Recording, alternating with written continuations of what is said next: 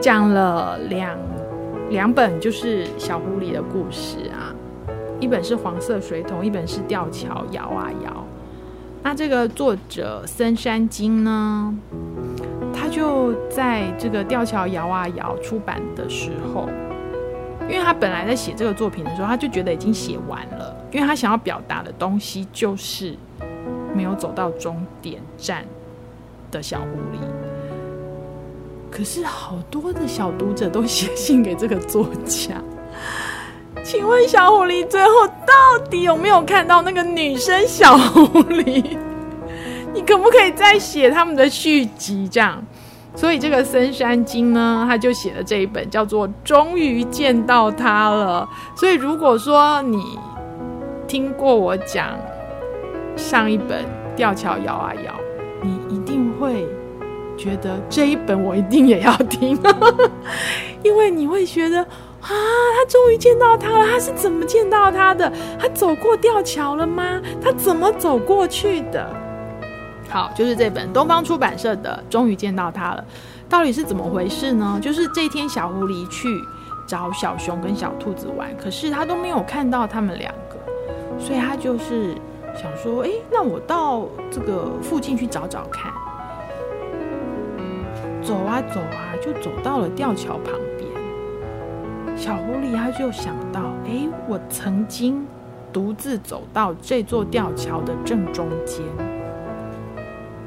但是因为被小熊和小兔子发现我自己一个人在走，他们觉得太危险，所以他们就劝我说，等我长大一点再走。所以后来这件事情他就没有继续往前进。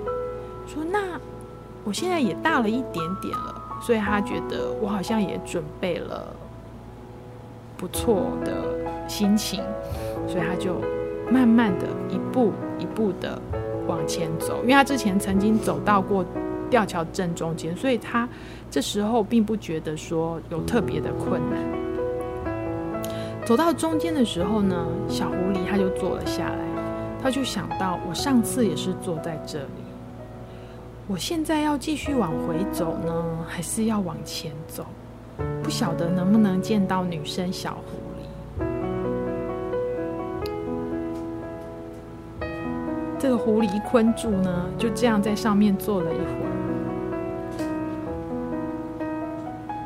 他记得啊，他上次走的时候还是春天，现在啊，他从吊桥上往下看，山谷里的树木已经开始转成了红色或黄色。原来已经过了好几个礼拜了，怎么办呢？我现在走过去，他也不一定刚好会在那附近啊。所以小狐狸它就在心里面想，到底是见得到还是见不到呢？就在这么想的时候，刚好一片枫叶就是在水面上飘，小狐狸就看得出神，觉得哇，好美哦。然后心情呢，也像那片枫叶一样，就亮了起来。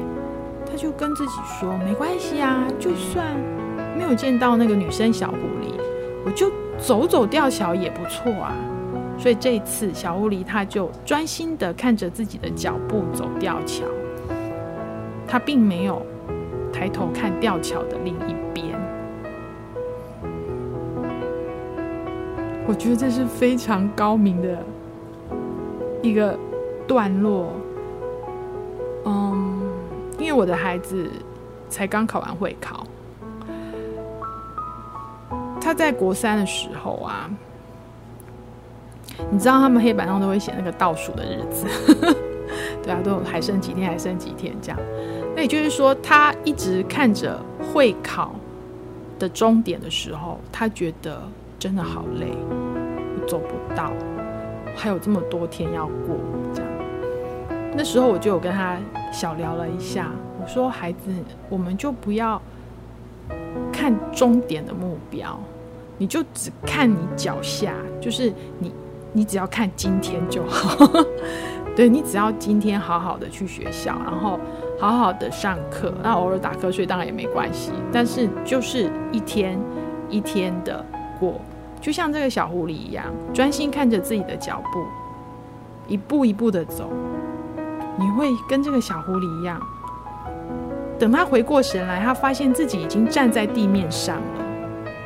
你发现事情好像没那么困难。如果你一直看着好远好远的目标，你会觉得我永远都走不到。可是如果说你就是说我就是走目前这一步就好，你，不知不觉你就走完了。小狐狸终于走过来了，它累得坐在地上，可是旁边也没有什么人影，它只有微微的风。它就捡起一颗小石头，然后用力的在地上写下“狐狸困住”。然后呢，他觉得走完这个吊桥以后好累哦，他就一边打呵欠，一边呢觉得越来越想睡。这样，等到他张开眼睛的时候呢，他有点担心，哎呀，好像天快黑了。可是他发现呐、啊，在他写的名字旁边，“狐狸昆柱”还有一行字，小小的“狐狸小春”。哎，这个字是谁写的？